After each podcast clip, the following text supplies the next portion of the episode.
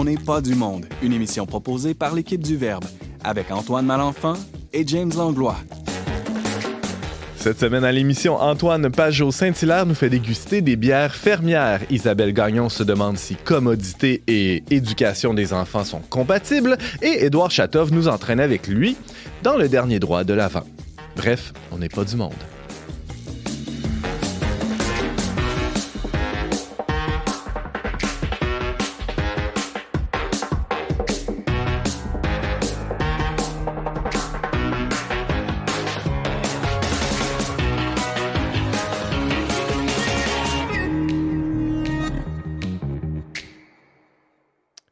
Tous et bienvenue à votre magazine Foi et Culture. Ici Antoine Malenfant en compagnie du malcommode James Langlois. Bonjour James. Salut Antoine, ben oui, euh, le malcommode James, l'Antoine Malenfant. Eh oui, oui, oui, t'es malcommode parce que euh, il y a quelques instants, tu disais euh, que j'ai des drôles de libellés de chroniques. C'est- Ouais. c'est de- de- de- de- c'est comme.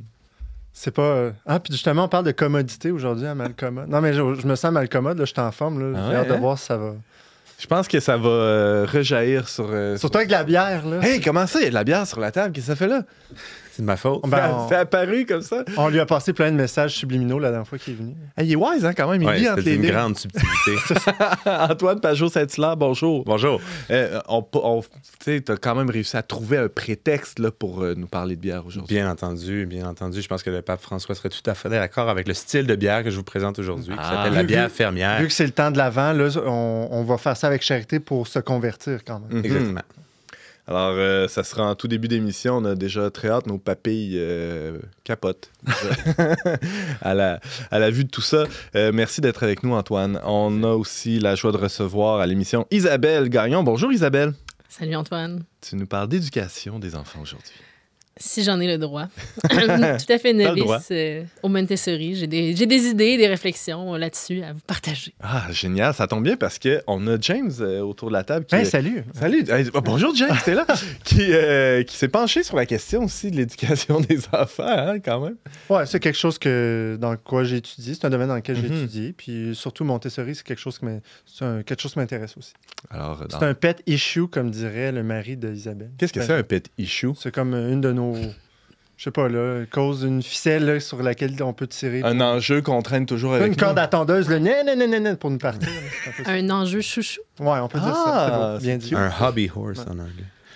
Ah. C'était déjà en anglais. Ouais, je pense. En anglais encore plus. En russe, en russe, on dirait quoi par Chatov? Rien, on dira tout simplement un passe-temps. Il hein. n'y a pas de passion. En- Il y a pas de passion en Russie, c'est ça. Euh, de toute manière, chez nous, tout est passion et Ah. euh, Ah. tout est calme. Mais c'est pas de ça dont on parle aujourd'hui, Édouard. Oui. Euh, T'as choisi un sujet tout à fait de saison.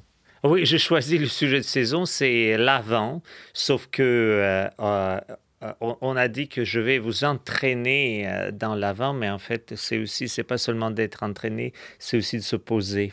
Hmm. Parce que l'avant, c'est le temps de se poser, de se reposer et en fait, euh, d'être là. Hmm. En toute fin d'émission, nous serons là pour t'écouter. Édouard. Merci beaucoup d'être avec nous.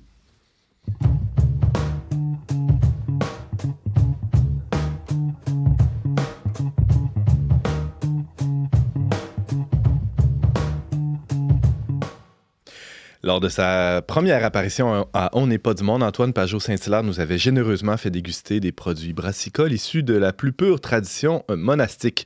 La dernière fois qu'il est venu, un peu plus tôt cette saison, à On n'est pas du monde, c'était pour nous parler de philosophie politique. Que s'est-il passé entre ces deux événements? On se pose encore la question ici au bureau. Alors, euh, on a euh, décidé d'exhorter Antoine à revenir à ses bonnes vieilles habitudes. Antoine euh, n'est pas revenu les mains vides cette fois. Antoine qui brasse sa bière à 16 heures. hein. Ah oui? À mes heures, oui, oui. De moins en moins souvent maintenant qu'il y a plus de plus six en plus d'enfants, moins en moins de bière à moins la maison, mais Ça, j'allais dire minuit et Moins d'heures, 6 c'est ça. heures du matin. non, on essaie, on essaie de dormir dans ce temps-là. Euh, on essaie. Alors, tu as trouvé euh, un excellent prétexte pour nous, euh, je le disais en introduction, pour nous parler de, de bière fermière. On y reviendra là, sur les définitions. tu as réussi à rattacher ça à, à des paroles du pape. Mais oui, c'est-à-dire que l'encyclique date aussi sur la protection de la maison commune, la protection de l'environnement. Euh, je pense que ça nous exhorte à réfléchir sur nos habitudes de consommation. hein. Hmm. Puis, euh, ben, très clairement, nous exhorte à réfléchir sur nos habitudes de consommation. Puis bon, ben, dans, les, dans, cette, dans, ce- dans cette habitude de consommation que certains d'entre nous autour de la table ici avons, soit d'a- d'acheter parfois des, délicieux nectars, ben, euh, il faut aussi réfléchir à la façon dont ces, nectars sont produits. Puis, euh, ben, au Québec notamment, mais ailleurs dans le monde aussi, il y a différentes façons de brasser de la bière. Puis la façon dont on brasse la bière, la façon dont, on va la consommer aussi va avoir un impact finalement sur, euh, sur cette maison commune. Alors, c'est ça que. C'est intéressant, Antoine, parce que je, faisais des petites recherches hein, avant la- l'émission aujourd'hui, puis je découvrais que, contrairement à l'idée que j'avais, la, consommation en, termes de volume par habitant diminue depuis quelques années. Euh, au Québec, on boit moins de bière. Parallèlement à ça, ou pas plutôt euh, parallèlement, mais euh, en croisé, En on, croisement, ouais. on- on retrouve euh, de nouvelles Plus en plus de- entreprises ouais. brassicoles, Ouais. des petites microbrasseries là, qui, qui, qui émergent qui- partout sur les tablettes, effectivement. alors, comment expliquer ça? Ben- ça serait peut-être parce qu'on boit moins, mais on boit mieux? on fait des choix de consommation qui sont différents. On essaie de boire plus localement, je pense. Hmm. Boire des produits qui sont à nous, puis qui, qui goûtent finalement notre terroir. Donc, une bière bien québécoise qui ne pourrait pas goûter la même chose si elle était brassée ailleurs, par exemple. Mais c'est intéressant aussi de voir les épiceries qui se sont transformées. Ben là, oui. euh, la section des bières, là, c'est- complètement ouvert, puis c'est rendu beaucoup de produits fait. locaux. J'allais dire aussi euh, le- la montée des- de la consommation des, des seltzers, là, l'espèce d'eau pétillante qui Ah, ne goûte pas grand-chose puis qui n'a pas de calories sauf un peu d'alcool. Ouais, c'est un autre. C'est un une remarque bien cynique que tu viens de nous faire là. As, peut-être et probablement raison, mais je pr- je préfère voir le côté positif de Ah la ouais. chose euh, à, à présent. Mais, mais oui, Comment c'est de ça. la bière euh, pour commencer? euh? Bon, alors, je, je reprends, hein, comme, comme quand j'avais- vous avez parlé de bière monastique, je reprends la recette simple pour faire une bière, c'est-à-dire qu'est-ce qu'on a- de quoi on a besoin? On a besoin d'eau, on a besoin de grains, souvent du grain maltais, hein, de l'orge principalement. Ça veut dire quoi, maltais? Maltais, ça veut dire que le grain va avoir préalablement été chauffé pour libérer les sucres, qui vont donc être plus facilement infusés dans l'eau. Ensuite, une fois qu'on a préparé ça, ça donne un mou. On met de la levure dans le mou. Il y a fermentation, le produit fermenté, c'est de la bière, grosso modo. Généralement, on va ajouter du houblon, qui est une composante importante, mais pas essentielle Ah ouais? À ce que ça soit de la bière. ouais. C'est quoi la fonction du houblon? Le houblon peut euh, donner plusieurs saveurs de différentes façons. Euh, il peut aussi euh, améliorer la conservation, les propriétés de conservation de la bière qu'on a brassée.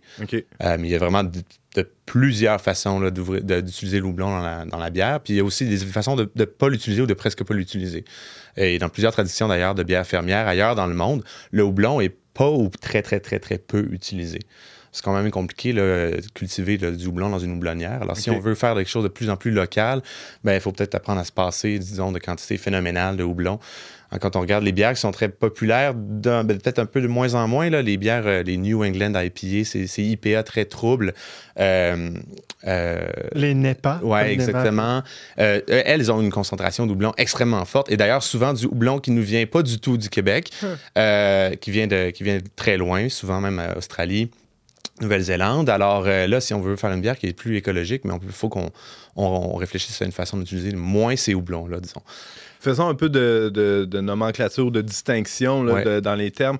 Euh, on, on parle de microbrasserie là, au Québec depuis plusieurs années, des micros qui, qui émergent ici et là, euh, des bières artisanales, c'est un terme qui est communément euh, employé. Qu'est-ce qu'on entend par bière artisanale avant d'a- Ouais. d'arriver Ouais, bières ça. euh, fermières? en- Alors, c'est ça. Une bière artisanale n'est pas fermière par, par définition. Une bière artisanale est artisanale si elle est faite par des artisans d'ici. OK. Si elle est brassée sur place, par exemple au Québec, on va dire que c'est une bière artisanale québécoise. Euh, par contre, les ingrédients qui vont être utilisés, comme je mentionnais euh, le- euh, tout récemment, si on utilise des ingrédients qui viennent de partout, ben à ce moment-là, on n'a pas une bière qui est locale. On a une bière qui peut être artisanale, mais brassée avec des, des ingrédients qui ne viendraient nullement, par exemple, du Québec. Et, euh, et l'effort de la bière fermière, contrairement à, à en, en distinction avec la, la bière simplement artisanale, c'est vraiment de travailler avec les produits locaux, avec Hmm. les ingrédients locaux, et le plus possible même avec la terre locale, donc avec la, le terroir. On parle de bière de terroir parfois. C'est l'équivalent dans le monde du vin, ce qu'on appelle la biodynamie. là. Oui, c'est Euh, ça. Un vin, un vin qui va être produit avec entièrement avec les, avec les ressources propres au vignoble, par exemple. Ben, c'est un peu le même principe avec une ferme brassicole. À la différence que, euh, je lisais dans tes notes, euh, euh, un vignoble va avoir essentiellement un produit à, à- à produire, Ça, là, ça, à c'est beaucoup plus simple. ouais. Euh, alors que pour une bière, ça prend, il y a plus d'intrants. C'est ça, il y a beaucoup plus d'ingrédients, alors ça devient un peu plus difficile aussi de brasser une bière très locale, Hmm. mais c'est pas impossible. Euh, Puis là, il faut faire attention, évidemment, on veut pas dire bière fermière que tout, tout, tout ce qui rentre dans la bière a été produit sur la ferme. Ça, ça, ça, ça- ça demande une grosse ferme, puis ça demande beaucoup, beaucoup de, non seulement de talent, mais de, de temps d'employés, etc. Hmm. Euh, par contre, on peut, on peut faire des choix, puis dire, ben nous, on va faire pousser notre fruit pour les fruits qu'on ajoute dans une bière. Nous, on va faire pousser des grains qu'on ne maltera pas. Parce que, bon, avoir une malterie, hein, un espace pour chauffer le grain, on va le faire libérer les sucres aussi, c'est compliqué. Ah Il y a oui? quelques malteries au Québec, par contre, puis là, on peut utiliser les malteries québécoises ou, installer notre propre brasserie, brasserie fermière proche d'une malterie québécoise, proche d'une houblonnière. Et là, à ce moment-là, on brasse un produit qui est de plus en plus local, de plus en plus éco-responsable aussi. Hmm. Euh, Bon, là, c'est la moitié de la chronique. Là, je m'en vais ouvrir ça. Continuez, là.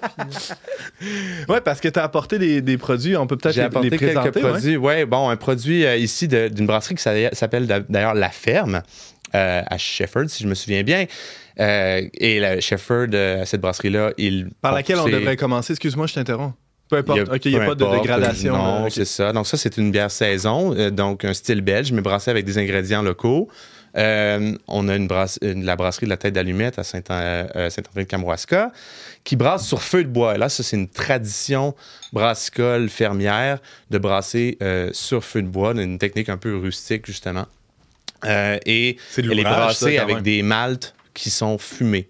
Ça aussi, ça fait partie des traditions brassicoles plus, euh, plus fermières. C'est-à-dire comment on fait pour malter soi-même son grain, ben, on le fait chauffer, on le fait chauffer avec du feu, il y a de la fumée, donc les maltes vont ressortir, euh, vont ressortir fumés. Donc il y a une empreinte très fermière à cette bière-là aussi. Mhm. Et la troisième, c'est c'est à Dunham, euh, dans les cantons de l'Est, et c'est une bière qui est brassée, une bière de saison, encore une fois belge, mais brassée et vieillie en fût, en barrique, pardon, sur du marc de raisin. Et ça aussi, c'est un truc fermier, c'est-à-dire souvent les, les brasseries euh, fermières vont aimer collaborer avec les vignerons Ah oui? de la région. Et dans, la- dans les cantons de l'Est, c'est quand même plusieurs vignerons, alors euh, plusieurs vignobles. Donc, ils ont utilisé du, euh, du euh, marc de raisin local dans le coin de Donham, dans, les cantons de l'Est, pour faire vieillir cette, cette bière-là, qui, je crois, est très bonne. Alors voilà pour ces trois bières-là. Euh, Antoine Pajot-Saint-Hilaire, tu nous parles de bière fermière. On faisait la distinction entre bière fermière, bière artisanale. Les, bon, les, les bières artisan- artisanales, on comprend que c'est, ça, ça englobe aussi les, parfois des bières fermières. Euh, et ça, par, par euh, opposition aux bières industrielles là, qui sont faites à grande échelle. euh, bon, Oui, Euh, c'est ça. Il y a quand même aussi un- un- une différence, non seulement sur le produit, euh, sur le, le- le produit, mais sur la, sur la philosophie, disons, du travail derrière la production. uh-huh. En de vouloir faire un produit local pour une communauté locale et non pas d'avoir des ambitions capitalistes internationales, Mhm. mondiales, rapidement. Et là, ce qui était très intéressant, c'est que généralement, ça fait des très bons produits. Alors, il peut y avoir une tentation, finalement, d'être approché par des gros vendeurs. C'est déjà arrivé. C'est hein? déjà arrivé Oui. récemment dans l'histoire. Ça a été un traumatisme euh, pour certains dans, dans l'histoire récente de la microbrasserie québécoise. Mais ce que je veux dire aussi, c'est que euh, il y a, dans la, je pense, dans, dans les bonnes bières fermières au Québec, mais pas seulement au Québec, il y en a partout ailleurs dans le monde, c'est important de le noter. Il y a des traditions brassicoles millénaires là, qui sont conservées au Bhoutan, euh, au Népal, Ah etc. Absolument. Wow. Euh, ce que- ce qui est important, c'est de conserver cette saveur locale et cette façon de faire locale, avec cet esprit finalement d'ancrage dans la communauté. En l'environnement, c'est pas seulement l'environnement, euh, Les feuilles, les arbres, feuilles, les- les arbres, ouais, ouais. exactement. C'est aussi un environnement humain, c'est aussi une communauté locale.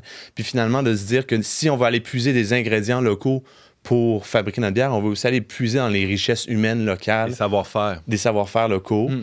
euh, des- donc des savoir-faire sur la, la, la brassicole, mais des savoir-faire agricoles, des savoir-faire apicoles, etc. Euh, mais aussi de, de, ça, de, comprendre comment s'ancrer finalement dans cette communauté pour que notre consommation reste véritablement éco-responsable. Alors, il y, a, il y a un ancrage dans le territoire, il y a un ancrage aussi dans la communauté. Les liens se multiplient entre les, les petits producteurs euh, au- autour de, cette industrie-là. Ah, bah, je dis industrie, c'est, en fait, c'est tout le contraire de cette production-là à, à petite échelle. Antoine Pajot-Saint-Hilaire, est-ce, que, est-ce qu'il existe euh, euh, James faisait le, le parallèle avec le monde du vin. Est-ce qu'il existe des espèces d'appellations contrôlées? On peut dire ça, c'est une bière de Charlevoix ou c'est une bière de, de Kamouraska. ou- Euh, malheureusement ou heureusement, bon, ça c'est sujet à débat, il n'y a pas d'appellation contrôlée. Il y en a très peu dans la bière, en fait, dans, dans la bière euh, artisanale en général. Uh-huh. Et, et bon, c'est sujet à débat. Mais avoir une appellation contrôlée, ça, ça peut devenir très restrictif pour les brasseurs. Par contre, je pense que les, les brasseries qui se démarquent par leur saveur locale continuent de le faire, puis de bien le faire, puis ils n'ont pas d'intérêt à changer leur façon de faire pour devenir de plus en plus international ou de moins en moins local. Parce que finalement, l'attrait qu'il y a dans ce produit-là, c'est justement cette saveur de terroir, ce- cette, cette petite communauté humaine qui produit à grandeur et à, disons, à échelle humaine aussi. Euh, fait que non, il n'y a pas, il y a pas d'appellation contrôlée, puis il n'y a pas d'appellation non plus, un stamp, euh, disons, fermier. Euh, ce qui définit une bière fermière, c'est, pardon, une, une bière qui va être brassée avec des ingrédients locaux. Euh, mais ça veut pas encore dire une fois, ça veut, ça veut pas dire euh, directement sur une ferme euh, de la brasserie. Ça peut être, euh, disons, à 50 km. Mais c'est écrit sur l'étiquette euh, ou- Certaines brasseries vont, vont s'étiqueter eux-mêmes bière fermière. On va dire, on fait la Mais bière c'est une fermière. autoproclamation. Mais c'est une autoproclamation, on- puis ensuite, c'est- au- à la fois au- à la communauté puis, euh, puis aux, aux consommateurs de juger si, Mhm. euh, si tel est le cas. Je pense que les trois bières que je vous présente euh, aujourd'hui peuvent être qualifiées euh, à, forte, à juste raison de fermières, mais de façon différente. Par exemple, la ferme ont véritablement une ferme font véritablement pousser du grain. À Donham, euh, c'est un peu un peu moins agricole, mais ils vont quand même faire une collaboration avec les, les ressources euh, locales, puis ils vont vraiment utiliser des produits des cantons de l'est. Mhm. Euh, la tête d'allumette va aussi utiliser beaucoup les produits du bas du fleuve, va utiliser des, des, des, des plantes qu'ils vont cultiver eux-mêmes, vont brasser sur feu de bois. Alors ça, c'est quand même tout un travail humain hein, de faire un feu de bois pour entretenir une bière pendant des heures. Euh, je parlais avec des, avec des, des, des serveurs, serveuses euh, du pub de la brasserie de la tête d'allumette à Saint-André-de-Kamouraska. Ils disaient, quand ils, quand ils commencent à brasser, Hey, il fait chaud, là. C'est- de l'ouvrage. C'est ça, c'est de l'ouvrage. Ben, ça change-tu vraiment de quoi pour la bière, le feu de bois? Absolument, Ah ouais. absolument. Oui, oui. Ben, D'ailleurs, euh, peut-être une dernière question. Ça, ça doit jouer sur le, le- le contrôle de la qualité. C'est-à-dire Ouais. que plus on va, va dans l'artisanal, euh, moins on a quelque chose de standardisé ou de toujours égal. là. Il y, il y a un Ouais. enjeu là pour Ouais. les producteurs. Ben, c'est ça, il y a un enjeu, mais c'est-à-dire que au lieu d'y voir comme, comme une compagnie, par exemple, comme euh, Molson ou Labatt, vous verrez ça comme un, gros problème. problème, pour la chaîne de consommation. Mais si l'ambition de la bière, ce n'est pas de voyager outre-mer, Hmm. si l'ambition de la bière, ce n'est pas d'être distribué aux quatre coins du pays, mais de fournir localement Hmm. et de manière raisonnable et à échelle humaine un produit authentique et unique, ben alors c'est pas un problème du tout. Ben ouais. Alors c'est vraiment de virer la question à l'envers. Et même exclusif, je dirais. Ben je oui, pense qu'il y a des gens qui voyagent des kilomètres et des Ben oui, kilomètres c'est ça. pour aller Alors, voir ces, ces belles Un exemple dont on parlait À Val, euh, euh, au Val à- Val d'Espoir en Ouais. Gaspésie, euh, les gens les gens vont faire euh, 2000 km pour aller chercher cette bière parce qu'elle est précisément parce qu'elle est unique puis elle goûte jamais la même chose.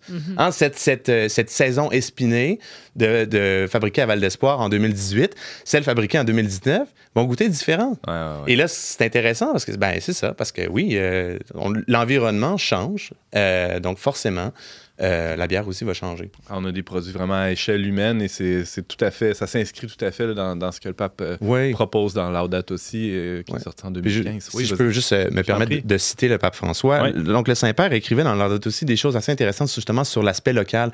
Il disait il faut pas non plus se décourager de voir que l'ordre international est peut-être pas, pas assez courageux pour agir. Et là, il dit des choses comme euh, les nouveaux processus en cours, je cite, ne peuvent pas toujours être incorporés par des schémas établis de l'extérieur et doivent partir de la culture locale elle-même.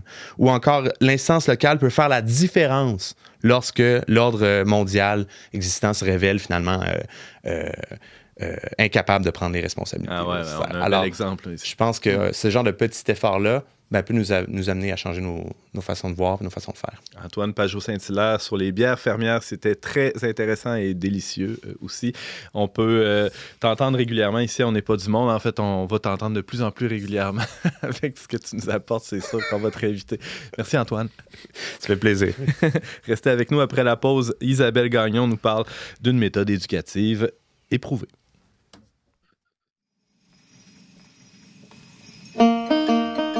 Noël, c'est la fête qui relie le ciel et la terre. Et tous ceux qui s'aiment. Cette année, en préparant vos cadeaux, aidez l'équipe du Verbe à faire le lien avec tous ceux qui cherchent le vrai sens de Noël en contribuant à notre campagne majeure Faites, le, lien. Faites le lien entre Saint-Nicolas et le Père Noël, entre les rois mages et les lutins, entre l'enfant Jésus et les couches de bébé.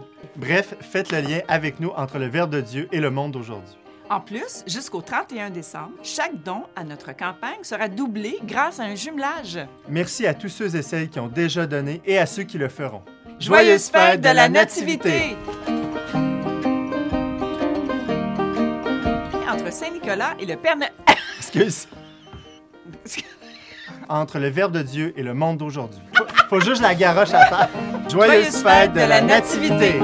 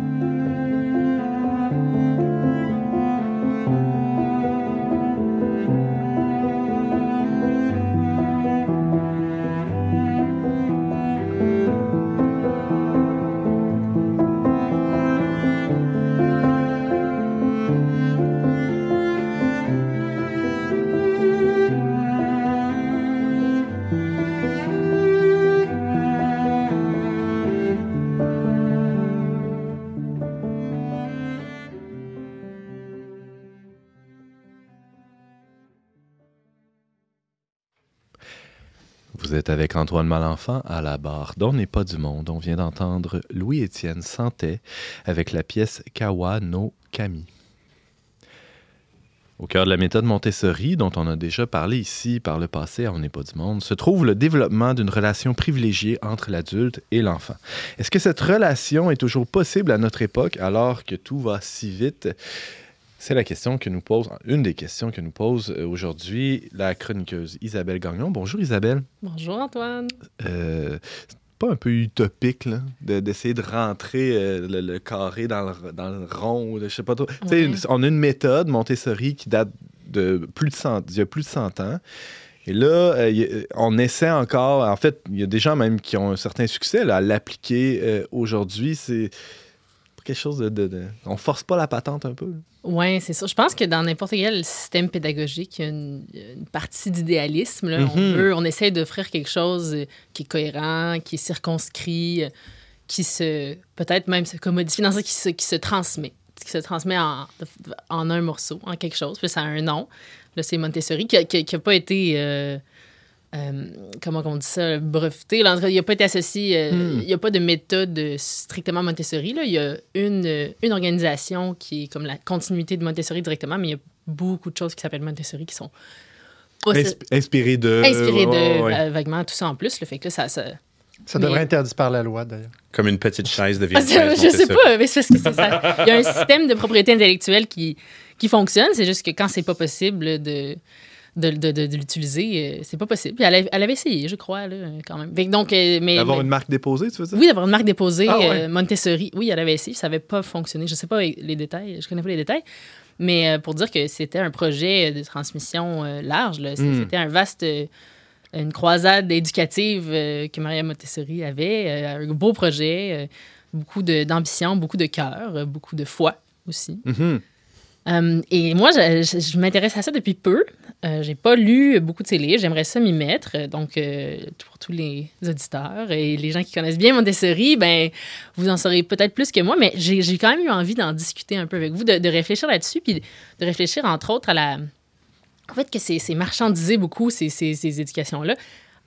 Euh, notamment, euh, aujourd'hui, les écoles Montessori, c'est des écoles privées, souvent. En fait, Mhm. quasiment uniquement, parce que le système public, il faudrait qu'il adapte complètement Montessori pour que ce soit public. Donc, privé, donc cher, sélectif, parce qu'il y a peu d'élèves qui peuvent être dans une classe pour que ça fonctionne, en fait. C'est ça l'idée. Mm. Euh, le résultat, c'est un certain élitisme, alors qu'au départ, Maria Montessori travaillait avec des enfants qui avaient des, des, euh, des échecs scolaires, des déficiences intellectuelles et ensuite des enfants pauvres.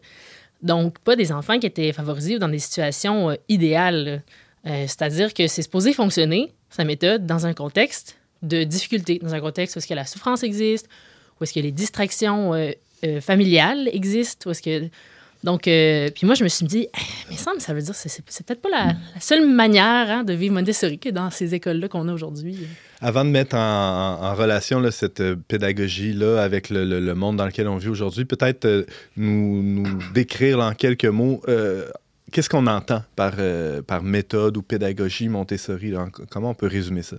Oui, ouais, un très, très bon point de départ. En gros, là, en gros, l'idée, c'est d'encourager l'autonomie naturelle des enfants, qui, selon elle, serait très naturelle, très spontanée. Donc, le désir de, bon, prendre le petit balai avec maman, passer le balai, couper les légumes, participer à la vie, euh, à la vie domestique, à la vie euh, active, euh, qui prend des efforts, puis qui cherche à collaborer à l'environnement collectif, là, un peu. Donc, encourager l'autonomie naturelle des enfants en les laissant participer à leur façon.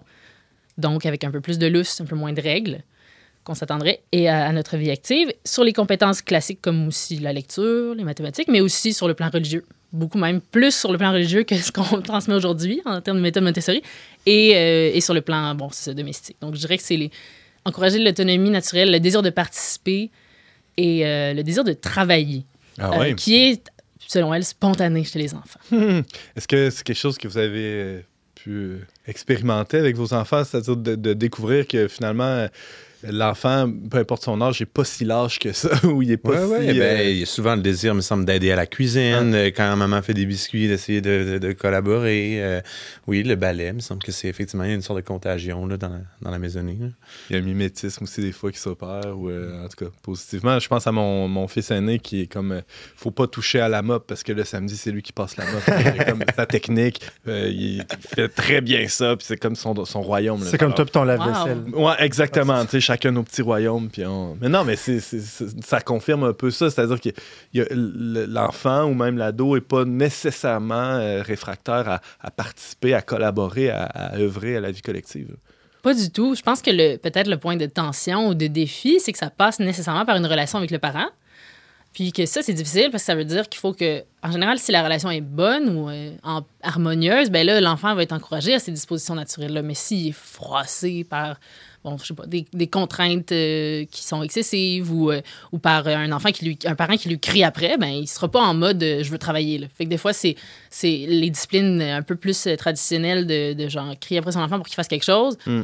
ben ça marchera pas parce que c'est comme tu vas contre son tu lui tu lui laisses moins d'espace mental émotionnel pour cette spontanéité là donc souvent Montessori aussi ça va de pair avec un système qui euh, évite le plus possible des punitions et plutôt qui va essayer de, de de conserver l'harmonie à tout prix en reconnaissant essayant de reconnaître les besoins de l'enfant essayer de réorienter la le malcommodisme, non, les, les, les, les- les- bon, les, les mauvais coups, les Ouais. désirs de destruction qui sont, et de chaos qui sont aussi innés à l'enfant. Donc, euh, c'est, c'est, c'est- Puis c'est ça qui est peut-être le plus difficile, parce que je veux dire, euh, quand tout va bien, puis qu'il passe le balai, puis on le regarde, puis on est comme, waouh, c'est vraiment ça, euh, les merveilles de- d'être parent. Mais que là, la seconde d'après, il se met à fesser le, avec le balai sur, genre, euh, le, le buffet qui a des verres. ben là, tu te dis, OK, là, sa c'est. petite sœur. Oui, ça sur sa petite sœur. Puis là, c'est comme, ben, finalement, il faut quand même intervenir. là. Faut- Il y a une forme de, de, de- de modelage, de discipline. Le truc, c'est de dire ne passe pas la mop, comme ça, par esprit de contradiction, Oui, il se mettre à passer la mop. Mais ça, c'est. c'est- Ben, en fait, tu vois, là-dedans, ce qui est intéressant, là, moi, j'ai appris ça, j'ai été fascinée. Quand tu dis ne passe pas la mop, si tu enlèves ne pas, la mop, c'est l'image principale. C'est le nom commun, c'est principal de cette phrase-là. Fait que pour l'enfant, lui, il va retenir la mop. Le ne pas, c'est vraiment une formule qui est difficile pour ça, pour- comme ça pour les enfants parce que il va s'effacer rapidement de leur esprit puis ils vont juste retenir l'essentiel de la phrase.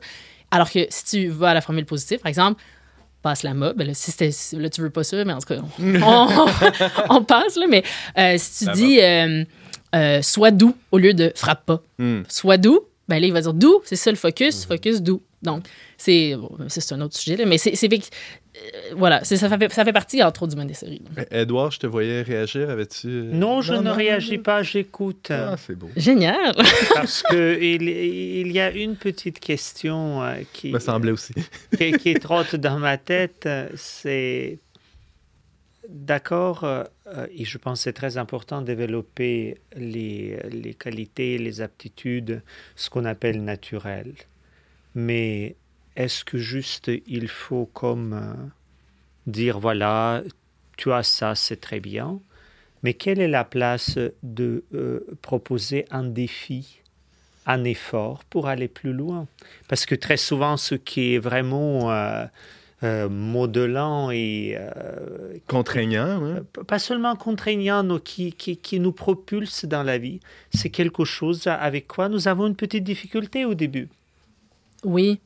Je, je pense qu'il y a plein de réponses à, à ça, mais je pense que euh, essentiellement, un adulte, c'est lui qui connaît le monde et l'enfant découvre le monde. Donc oui, c'est à nous de proposer les défis en tant que tels. Si tu lui donnes pas de mop, il, il passera pas la mop. Euh, si tu lui donnes pas un, un bol dans lequel transférer les brocolis coupés sur la plaque, il le fera pas non plus. Donc oui, c'est sûr que nous, on, on est comme le cadre et on est l'ordre aussi au niveau de l'horaire, la régularité. Euh, c'est qu'en fait, il faut essayer de créer le moins de tension possible, de, conf- de, de conflit, mais d'intégrer tranquillement l'enfant dans un ordre parce qu'il a aussi besoin d'ordre, de régularité et de vérité. Puis c'est nous qu'on est plus en mesure d'offrir ça que lui. Là, lui, ça, vient- ça, ça- à apprendre, c'est ça. James? C'est un peu dans le même sens de ce que dit Isabelle. Souvent, on a cette idée hein, que Montessori, bon, c'est t'apprends librement à travers les jeux, puis c'est comme ça. Mais Une espèce de rousseauisme. Ouais, c'est ça, mais- ouais. en fait, dans, tu regardes dans les écoles Montessori, c'est très, très, très rigide. hein. Je veux dire, c'est un peu comme une ruche d'abeilles où tout le monde a sa place, sa fonction, puis tu déroges pas de ça, puis c'est comme ça que ça se passe, puis tu apprends de cette manière-là, puis on te recadre si tu fais pas la chose de la bonne manière. tu sais. Et si tu n'aimes pas? Et si tu as le conflit, on fait quoi?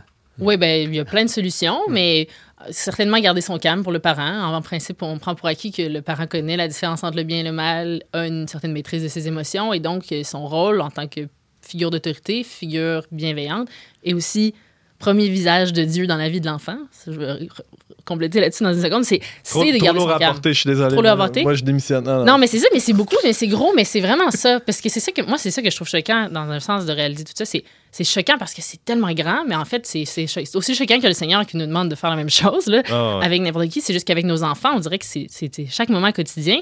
Puis eux, on est vraiment le premier visage de Dieu, on est le premier visage de l'amour, premier visage du don de soi. Puis si on peut leur montrer ça d'une façon vraiment dévouée, en fait, ça, ça ressemble à respecter leurs tendances naturelles, euh, autant dans le désir de- de- d'autonomie, de, liberté, mais aussi dans leur, dans leurs besoins d'ordre, dans leurs besoins de vérité. Donc, toutes ces choses-là vont ensemble. Et peut-être que Montessori, justement, ça semble un peu simpliste quand c'est vendu à la pièce en un e-book à 15 sur un site d'une madame. ouais, ouais. Alors qu'en fait, c'est une, c'est une pratique beaucoup plus complète. Puis même si euh, Montessori elle-même, elle a essayé de transmettre quelque chose euh, pour un, vraiment un système éducatif euh, solide, elle intègre énormément d'éléments. Elle, a elle a un livre sur la foi, les enfants à la messe. Elle trouvait ça vraiment important que ce soit, que soit euh, englobant et que ça aide dans, chaque partie de la vie. Puis un des principes, je dirais aussi que- qui est important dans le christianisme puis qui se reflète beaucoup dans le Montessori, c'est justement le pardon, le cycle pardon-réconciliation et retour à la joie. Retour à la joie du Seigneur, retour à la joie de la vie, euh, de la vie éternelle, je pense qu'avec les enfants, c'est particulièrement important de finalement toujours trouver un moyen de revenir à la joie, de revenir à la réconciliation. Puis ça, c'est très difficile dans des situations de discipline euh, où est-ce qu'on se sent un peu perdu. Puis elle nous propose des outils pour passer, un peu contourner les trucs trop de tension ou de autorité, autorité, euh, disons, serviteur. Là, tu vois, Non, parce mais que- c'est parce que des cris. en- l'autorité exécuteur. L'autor- L'autorité Ouais. exécuteur, l'autorité un peu malsaine, là, de dire fais ce que je dis parce que c'est ça, puis c'est tout, puis arrête. On parle en termes très idéaux, là, tu sais, où justement, Oui, on aimerait ça toujours. être en maîtrise de nos émotions, nanana, mais Toujours. dans toutes les familles, en tout cas, j'imagine les gens qui nous écoutent, il y, a- il y a des cris, il y a des, Oui. des chicanes, des conflits, des, hein, des, des manques de patience de la part des parents, entre frères et sœurs. Tout ça arrive, donc j'aime bien l'idée de, euh, pas de cycle, mais de retour euh, Ouais. au, au pardon et de retour aussi à la, à la joie. Je pense que c'est une ligne euh, qui, qui est très présente. Euh, on en discutait tout à l'heure dans, dans la, la philosophie Montessori. Isabelle, la question du temps aussi, j'imagine, joue, joue beaucoup pour just- justement se donner le, le temps de, de vivre ces cycles-là, d'accueillir à la fois le- ces discordes-là, mais aussi les- leur résolution par, par la miséricorde. Absolument, absolument. Et je pense que euh, peut-être qu'aujourd'hui, on, aime ça éviter. On, nos enfants vont beaucoup à la garderie, à l'école, à l'extérieur, puis nous, on va au travail, puis là, ils se couchent euh, une heure deux heures après qu'on soit arrivé. Puis je pense que des fois, c'est pas facile de laisser le, temps de respirer, vraiment. Même, euh, on parle, on a de l'alcool sur la table, là, on- l'alcool qui respire, qui a besoin d'un moment, juste pour être là, ensemble, laisser la relation mijoter. Dans une gratuité un Dans- peu. Oui, dans une gratuité, une simplicité. euh, Puis ça, des fois, j'ai l'impression que bon, la commodification, l'optimisation absolue avec le progrès technologique, etc., etc., ça, ça, ça étouffe un peu cette euh, simplicité-là, là, ces moments-là. Quelque chose à rajouter? là, Est-ce que- ouais? est-ce qu'il n'y a, Ouais. pas- est-ce qu'il y a pas, comme tu parlais au début de ta chronique, de, de- de ce- ce- cette idée que c'est c'est élitiste, puis c'est pour les parents qui, sont, qui ont les moyens, puis qui ont été eux aussi bien éduqués, etc. Est-ce qu'il n'y a pas quelque chose de paradoxal, un peu comme une utilisation de la méthode Montessori comme mode de perfectionnement de la vie parfaitement Oui. parfaite, euh, optimisée par les parents pour la trajectoire ultime de, son, de sa performance sociale? Absolument, absolument. Ça devient une performance, vraiment, de- Hum. d'optimiser son petit enfant euh, pour Oui, soit c'est le ça. meilleur petit enfant, s'il a eu la meilleure Mon éducation. enfant euh, a fait l'école Ouais. Montessori et donc il sera Mais c'est très terrestre, là. c'est pas du tout transcendant, finalement, comme ça. perspective sur l'éducation. Puis, puis je pense que. Ils vont plus à la messe non plus. hein. Non, c'est ça. Mais ce que, mais ce que, je- ce que je dirais, tu sais, La grande acquisition. Ouais, vraiment loin. sûr. Je pense que les méthodes Montessori, c'est bien beau, mais il faut y- les éléments essentiels, ce retour à la joie, Ouais. ce retour à l'authenticité, La puis l'écoute. simplicité aussi. La, la simplicité qui n'est pas du tout dans ce qu'Antoine vient de, de décrire. Comme non. non, non, Mais- non, mais c'est vrai. C'est drôle cette perception-là parce que beaucoup de gens qui envoient leur enfant à l'école Montessori se questionnent justement à savoir si l'enfant va réussir après dans la société normale. parce que justement, c'est tellement pas pareil. Ah ouais. Mhm. Souvent, ils peuvent être vus comme dysfonctionnels. Moi, quand je pense à ça, je me dis, ben, peut-être que la société normale, elle n'a pas raison, puis qu'il faut des acteurs de changement. Sais, On peut, on peut voir ça comme ça quand on se dit qu'on n'est pas sûr que nos enfants vont s'intégrer. là. Pour être- avoir été une personne qui s'intégrait difficilement, là, moi, je pense qu'il faut, euh, faut libérer les enfants de cette attente-là absolue là, de s'intégrer à la société normale. Mais- Isabelle bon. Gagnon, tu nous parlais de, de Montessori, euh, de bien d'autres choses, l'éducation des enfants plus largement. Merci beaucoup d'avoir été avec nous. Tu es chroniqueuse régulière. On n'est pas du monde. On a euh, le plaisir de t'accueillir euh, sur, euh, ouais, sur une base régulière. Ici, on est toujours très contents. Euh, on fait une petite pause musicale et tout de suite après, Édouard nous parle de l'avant, tout juste avant, avant que ça finisse.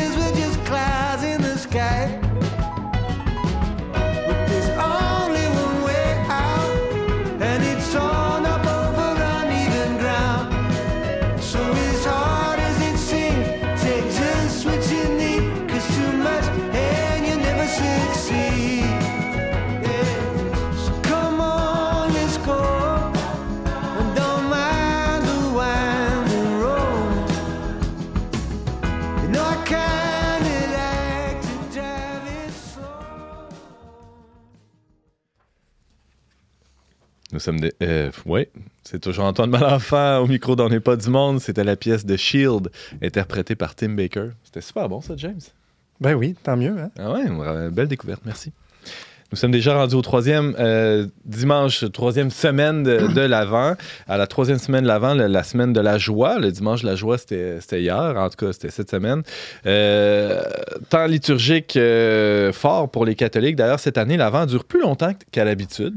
Oui, parce que c'est le, 24 euh, décembre ne tombe pas comme d'habitude. Tombe samedi, le, Noël tombe dimanche, donc on a cinq bonnes semaines. On a, on a un peu du temps. Donc mhm. quatre semaines, mais vraiment bien.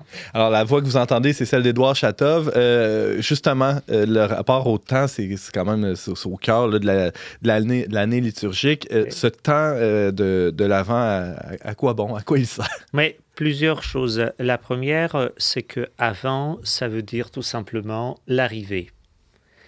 Et très souvent dans le milieu croyant ou même dans le milieu non croyant, mais qui popularise ce concept, au moins parce qu'il faut expliquer, parce qu'on par, euh, presque partout les courants d'avant, Calendrier. les calendriers d'avant.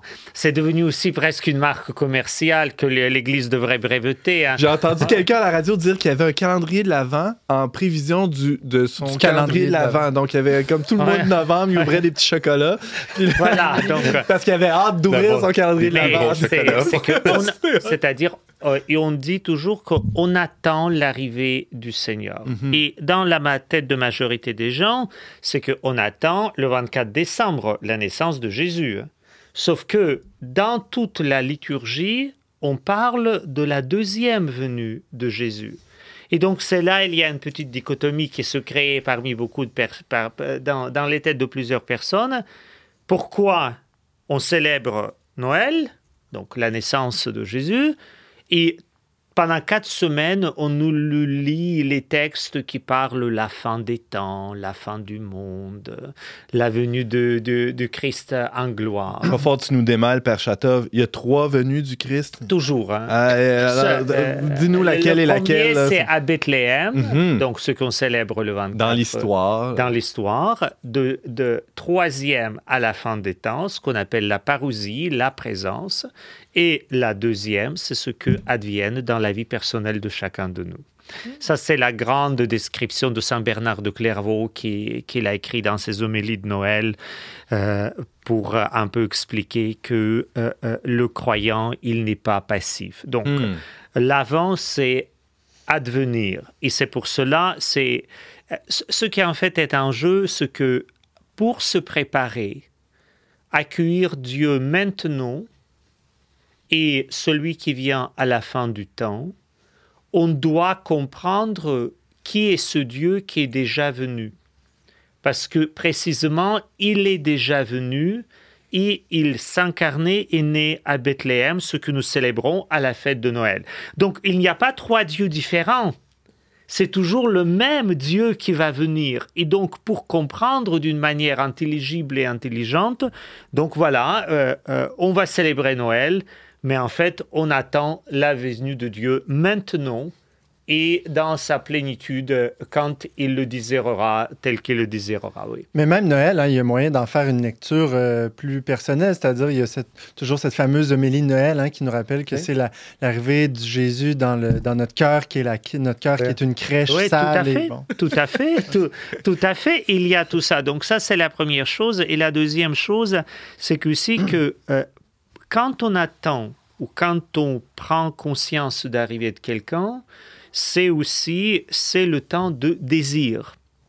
Et donc c'est pour cela le temps de l'avant, c'est le temps de l'éducation de désir.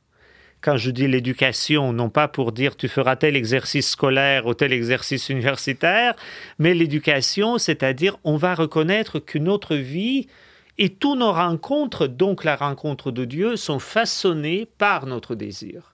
Et donc, ça vaut la peine de quand même se poser quelques questions.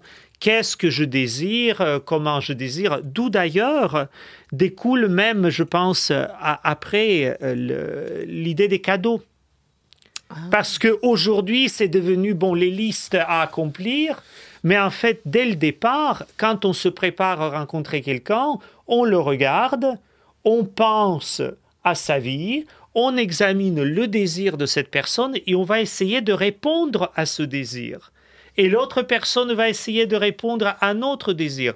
Et pas comme dans un livre que j'aime bien, donc Harry Potter, où le, euh, le, le, le, frère euh, n'est pas le frère de, de, de, même sang, là, mais le cousin, le cousin d'Harry Potter, il compte les cadeaux.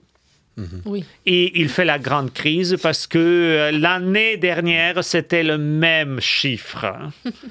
donc, euh, c'est donc le désir, c'est un peu ça. Et donc, avant, Adventus, c'est pas avant quelque chose, c'est pas A-V-A-N-T, c'est A-V-E-N-T, donc l'avant. Ce qui advient, ce qui ce arrive. Qui advient, voilà. C'est l'arrivée de la présence de quelqu'un. Et en prévision de cette, pré de cette présence-là, de cette rencontre-là, pour faire le lien avec le désir, c'est ça, ça, peut devenir intéressant de se questionner sur nos propres désirs, oui. mais sur les désirs aussi de Dieu à notre égard. Oui, tout à fait, tout à fait, parce que pour comprendre nos propres désirs, il faut aussi euh, euh, se, euh, se, pencher sur le désir de Dieu et le désir de Dieu tel que la révélation nous, nous le dit dans l'Écriture et dans la vie de Jésus. C'est dans toute simplicité, dans euh, l'accueil, offrir l'amour à l'autre. Et recevoir l'amour de l'autre. Mm -hmm. En début d'émission, Edouard, tu nous disais que, euh, que, que l'avant, euh, on, ne s'y fait pas entraîner, mais on s'y dépose. C'est une question euh, En fait, de, c'est de, un de double repos. Ouais, ouais. J'ai fait un peu la plaisanterie, mais c'est un peu provocateur. C'était pour me contredire oui, un peu, ouais, parce que. C'est vrai qu'on entraîne parce que le temps se développe. Et les fameux symboles, donc par exemple, on a adopté euh, ce symbole de la couronne de l'Avent. Euh, c'est euh, la, lumière arrive de plus en plus. Vous savez, dans nos églises, euh, peu importe les dominations chrétiennes ou même, c'est quatre grandes bougies, quatre violettes et une rose qui symbolise précisément le troisième dimanche de l'Avent qui est dimanche de la joie.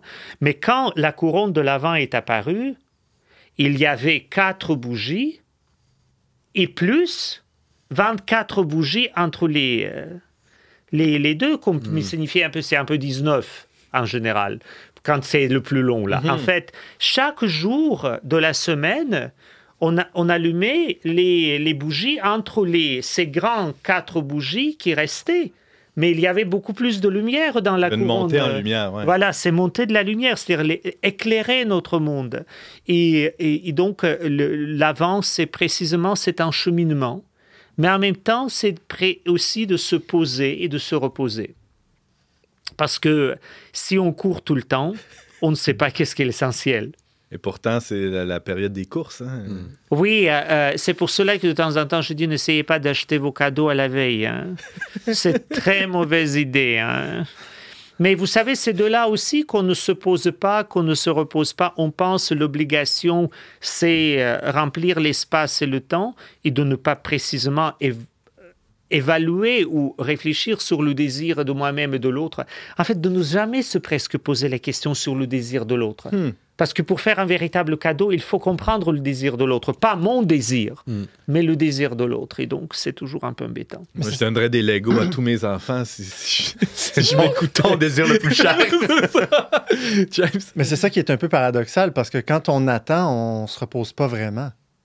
On, doit, on, se prépare quand on attend quelqu'un qui vient à la maison, tout ça, on fait, on, on fait le ménage, on, ça, on, dresse une belle table, on prépare un bon rôti. Ça. Mm. Mais c'est vrai, mais c'est là que je dis, vous savez ce que, ce que mettons toujours quand on arrive, par exemple, souper chez quelqu'un, il y a deux attitudes. Et au moins deux. Marthe et Marie. Euh, non, non, non, non, non, non, non, non, non, ça c'est ça c'est pour notre chronique. okay. euh, c'est que il y a des gens qui ont fait, disons, le souper, la cuisine, et ça peut être plus ou moins réussi. Ils ont pris du temps, mais ils ne s'agitent pas.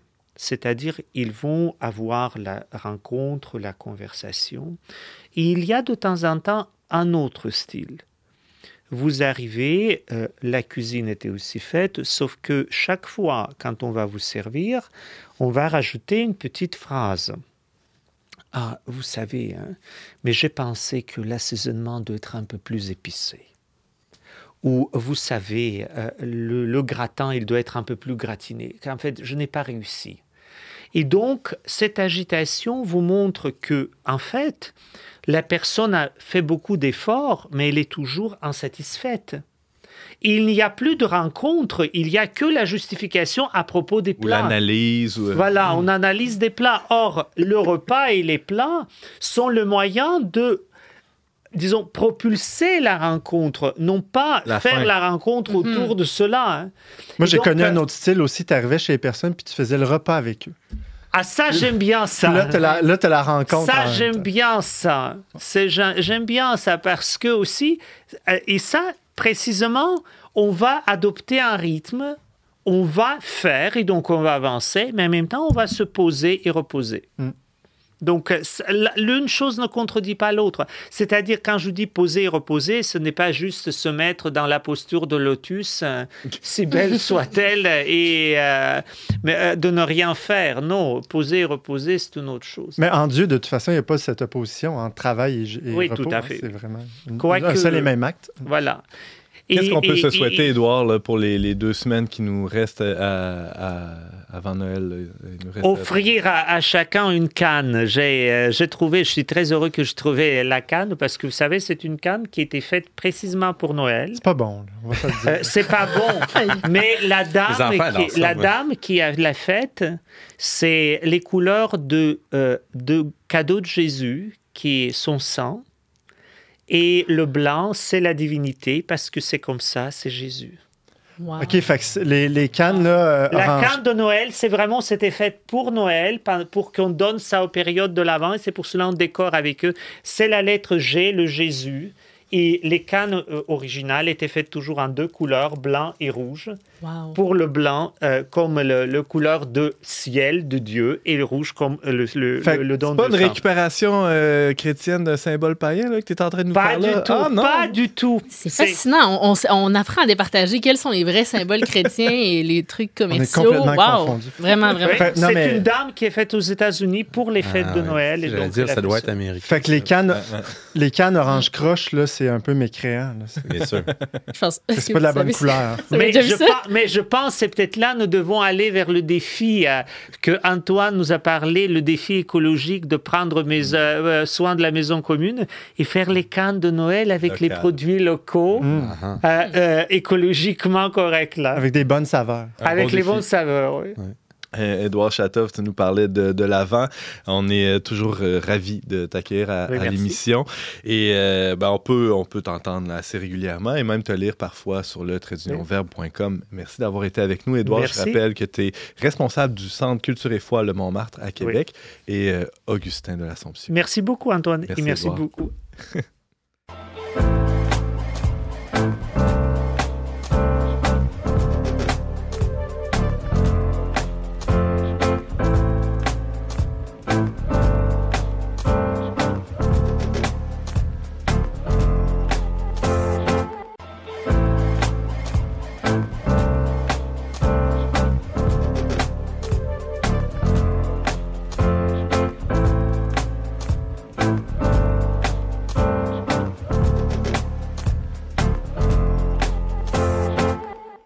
C'est déjà tout pour cet épisode d'On n'est pas du monde, mais avant de laisser aller nos invités, je leur demande quelques suggestions culturelles. Vous lisez, euh, écoutez des trucs? Vous buvez, vous, vous- buvez, ouais, c'est ça? Ben, que- Peut-être en complément à ma chronique sur les bières fermières, si vous voulez en apprendre plus, c'est un Québécois, Martin Thibault, qui est Hmm. spécialiste euh, finalement euh, ben, de la bière à travers le monde et puis qui a écrit un livre sur les bières fermières. C'est disponible aux éditions Druide. Très bon livre. Un beau cadeau de Noël d'ailleurs pour répondre aux désirs de certains qui, comme moi, sont passionnés de la question. Ça s'intitule le... Le, goût de la bière fermière. Par Martin Thibault aux Par éditions. Druide. On espère que ta femme écoute l'émission. Euh, Moi, je l'ai déjà reçu à Noël euh, il y a de cela deux ou trois ans. C'est réglé. Je pense qu'il pense aux autres. On espère que nos femmes écoutent l'émission. Ouais, ouais. Euh, oui, quelqu'un d'autre? James. Oui, ben, euh, il y, a- il y a une série là, que j'ai découvert assez récemment, Sœurs d'armes sur Netflix, c'est Warrior Nun. C'est inspiré d'une BD américaine. C'est des sœurs ok, qui sont formées pour se battre contre les démons, mais comme physiquement. Là, Voyons ils, ils font, ils sont armés. Des religieuses, là. Oui, des religieuses, des religieuses. Puis euh, ça m'a étonné parce que c'est une série qui. euh, Edouard a l'air découragé. C'est une, série qui, euh, qui présente positivement euh, l'Église, qui est quand même étonnant. Donc, tout le, le- le- ça déborde un peu là, du dogme catholique quand même, mais puis qui montre aussi l'œuvre de l'Église euh, pour le salut du monde euh, de manière positive. Ben ouais, hein. ouais, ça m'a beaucoup étonné. Sœurs Ça- d'armes, Warrior Nuns Ouais. sur euh, Netflix. C'est la saison 2. Là. Bon, ça n'a pas attiré beaucoup l'attention, mais Ben on, se questionne si ça va. Si ça va euh, euh, S'ils vont signer pour une troisième saison, c'est à suivre. À suivre. Édouard? Je n'ai pas l'air découragé, sauf que de- j'ai essayé de regarder. Non, peut-être parce que je connais l'Église euh, un peu de l'intérieur et donc euh, ça, ça donne d'autres- G.I. ça, Joe. ça donne, ça donne d'autres visions de séries télévisées. hein. Euh, mais pour, pour, pour ma part, peut-être deux suggestions. La première, c'est que euh, regardez, et on a parlé un peu de cela, la série télévisée qui, euh, qui s'appelle le, Le pouvoir des anneaux. Et peut-être un jour, on pourra rediscuter avec Isabelle Gagnon ouais? parce que nous avons euh, les visions un peu, disons, différentes. Et la deuxième chose, c'est que euh, il y a un film très intéressant et très questionnant sur notre mémoire qui s'appelle Le Menu Ah, c'est-à-dire sur un grand chef qui propose un menu et qui pose la question du bien et du mal. Merci Édouard. Euh, merci à tous d'avoir été avec nous cette semaine. Je remercie James Langlois et Marc-Antoine Baudette à la technique, ainsi que la Fondation Lucien Labelle pour son soutien financier. Vous pouvez nous suivre sur les réseaux sociaux, sur leverbe.com baroblique radio. On se retrouve la semaine prochaine, même heure, même antenne, pour une autre émission dont n'est pas du monde.